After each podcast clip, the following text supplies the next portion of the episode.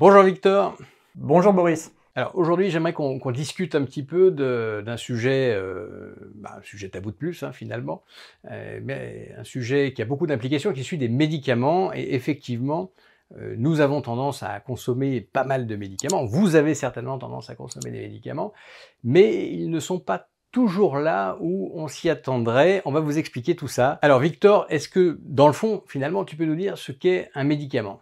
Dans le fond, un médicament, si on, veut vraiment aller au fond des choses, c'est une substance active sur l'organisme. Alors quand je dis substance active, c'est-à-dire que ce n'est pas une substance nécessaire à son fonctionnement, donc on ne va pas parler ici des nutriments, des oligo-éléments et des vitamines, mais c'est bien une substance qui va avoir une, une action propre sur l'organisme. Et donc cette substance active, on va la rechercher dans le but d'avoir cette activité, ou des fois, on peut avoir également cette activité à notre insu. Donc vous l'avez compris, cette définition est en fait bien plus large que le médicament qu'on va chercher en pharmacie, et il inclut énormément de plantes et de champignons que nous consommons. Mais alors, qu'est-ce qu'on peut dire d'aliments, enfin aliments entre guillemets, hein, euh, de type café, encore plus entre guillemets, de type sucre du coup? Ce sont bien des médicaments. Par exemple, le café, il y a dedans une substance psychoactive qui est la caféine, donc qui a une action directe sur certains neurones, et cette substance active, qui fait qu'on se sent bien réveillé le matin et qu'on a l'impression d'avoir de l'énergie, ou qui nous empêche de dormir quand on est au volant, eh bien cette substance active, on va la consommer dans ce but. On sait très bien que quand on va prendre un café, on va avoir moins envie de dormir.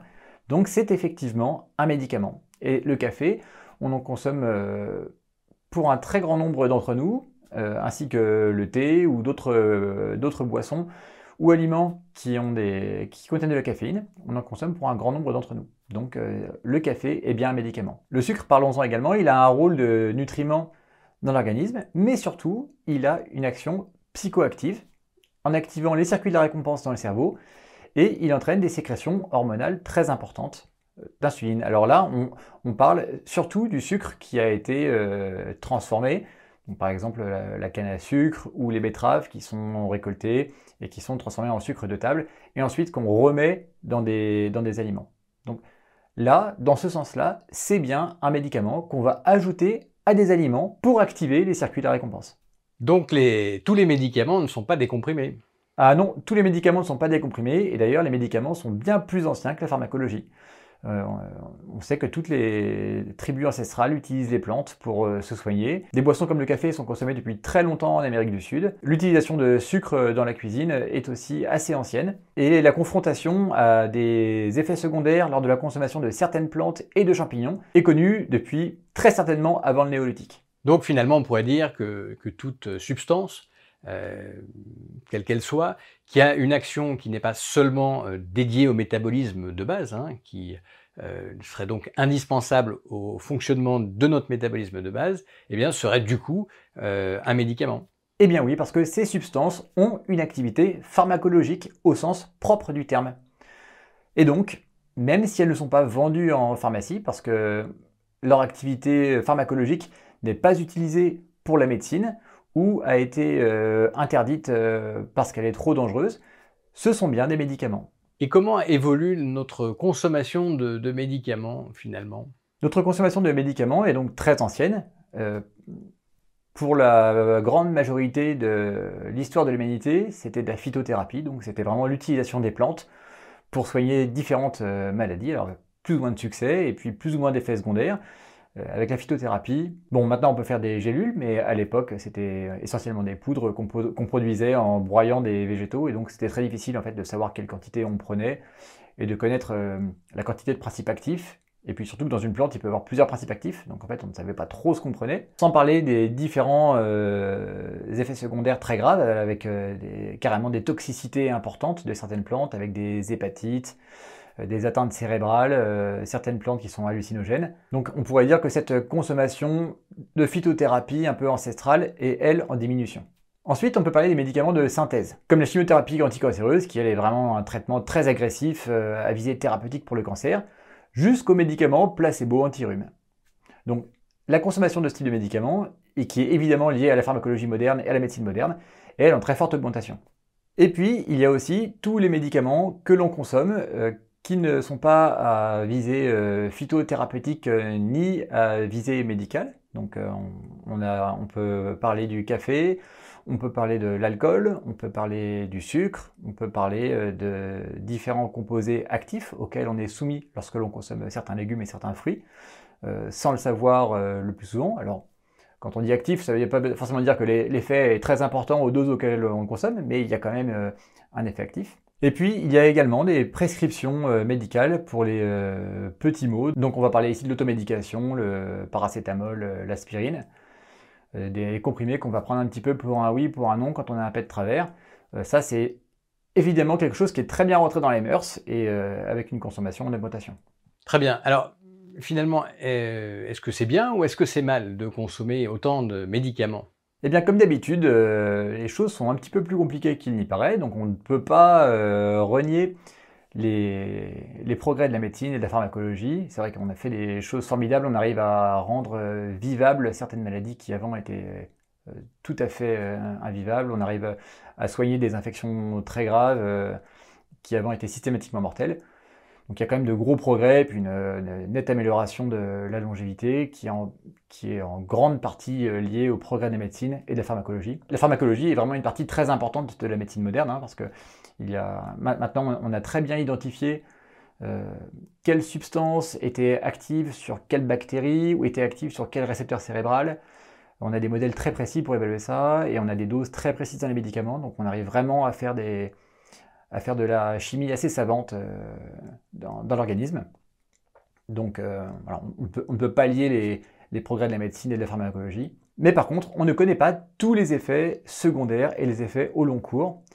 Et ça, c'est très embêtant parce qu'on va, on va consommer des médicaments euh, pour un oui, pour un non, avoir des traitements chroniques qui peuvent s'accumuler, plusieurs traitements chroniques chez une même personne, par-dessus ça, euh, prendre du café le matin et puis, euh, et puis du vin au repas, et puis consommer certains légumes. Et en fait, ça finit par faire un, cocktail qui est énorme, avec des modifications de fonctionnement dans l'organisme qu'on ne connaît pas, qu'on ne comprend pas, et on ne sait pas du, tout appréhender aujourd'hui euh, ce qui se passe en fait quand on est dans ces situations-là.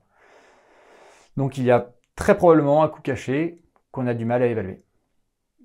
Donc au, final, ben, on ne peut pas nier euh, les progrès de la médecine et de la pharmacologie, mais on consomme de plus en plus de médicaments et on ne sait pas euh, quel est le prix qu'on en paye. On sait qu'on paye un prix parce qu'on voit bien des effets secondaires chez certaines personnes, mais il y a aussi tout ce qu'on ne voit pas. Très bien, ben, merci pour euh, ces, éclairages et ces pistes de réflexion qui sont très intéressantes. Hein. En pharmacologie, on a coutume de dire qu'au-delà de quatre principes actifs, on va dire de quatre molécules, euh, on ne sait plus vraiment quelles sont les interactions et ce qu'il se passe euh, en lien avec ces interactions. Alors imaginez euh, entre les, oxalates dont on parle dans un, podcast, les lectines dont on n'a pas encore parlé, qui sont présentes dans la, plupart des, végétaux, mais aussi donc la caféine, bon après il y a la théobromine, il y en a d'autres, mais la, caféine du café qui bien sûr nous empêche de dormir, on en a aussi parlé dans un podcast pour des raisons intéressantes de récepteurs cérébraux, mais euh, qui interagit aussi avec le reste. Et donc, effectivement, si on rajoute des médicaments avec tout ça, alors là, on sait vraiment plus ce qui se passe. Bref, on va conclure. Disons que déjà, nous consommons et vous consommez plus de médicaments qu'on le croit. On vous a proposé une définition du médicament un peu plus large et, euh, qui nous semble avoir plus de sens au niveau euh, de l'évolution, de la biologie de l'évolution et de la, paléoanthropologie humaine. Et du coup, ça amène à, se questionner un petit peu sur la prise de médicaments si l'indication n'est pas euh, bien posée. Ça veut dire, est-ce que j'ai vraiment une bonne raison de prendre euh, tel ou tel médicament ou est-ce que je pourrais m'en passer euh, au vu des effets potentiellement cachés? Donc, si l'indication ne se discute pas, eh ben, le problème est réglé. Si l'indication est un petit peu, euh, un petit peu litigieuse, c'est-à-dire euh, je prends parce que j'ai une douleur aujourd'hui un peu plus qu'hier, mais qui ne me gêne pas forcément trop dans ma journée quand même, euh, et que je peux me passer d'un antalgique, ben, ma foi, c'est souhaitable. Et c'est encore plus vrai donc dans les traitements au long cours, les traitements dits chroniques, que l'on prend tous les jours, ou en tout cas régulièrement et euh, qui vont donc avoir en plus des effets euh, qu'on appelle des effets de, second, ordre, mais bon, on n'en parle pas du tout ici, ça pourrait faire l'objet euh, d'un podcast dédié, et effectivement, il y a donc tout un autre type d'effets qui sont liés au phénomène long cours, au phénomène durée, hein, lorsqu'un médicament s'inscrit dans la durée. Oui, parce qu'il ne faut surtout pas oublier que lorsqu'on consomme une substance avec un effet actif tous les jours, comme un traitement au long cours, ou une consommation d'alcool quotidienne, ou une consommation de café quotidienne, ce qu'on fait au final, c'est modifier au long cours le fonctionnement normal de l'organisme. Et ça, ça, ça a forcément des répercussions.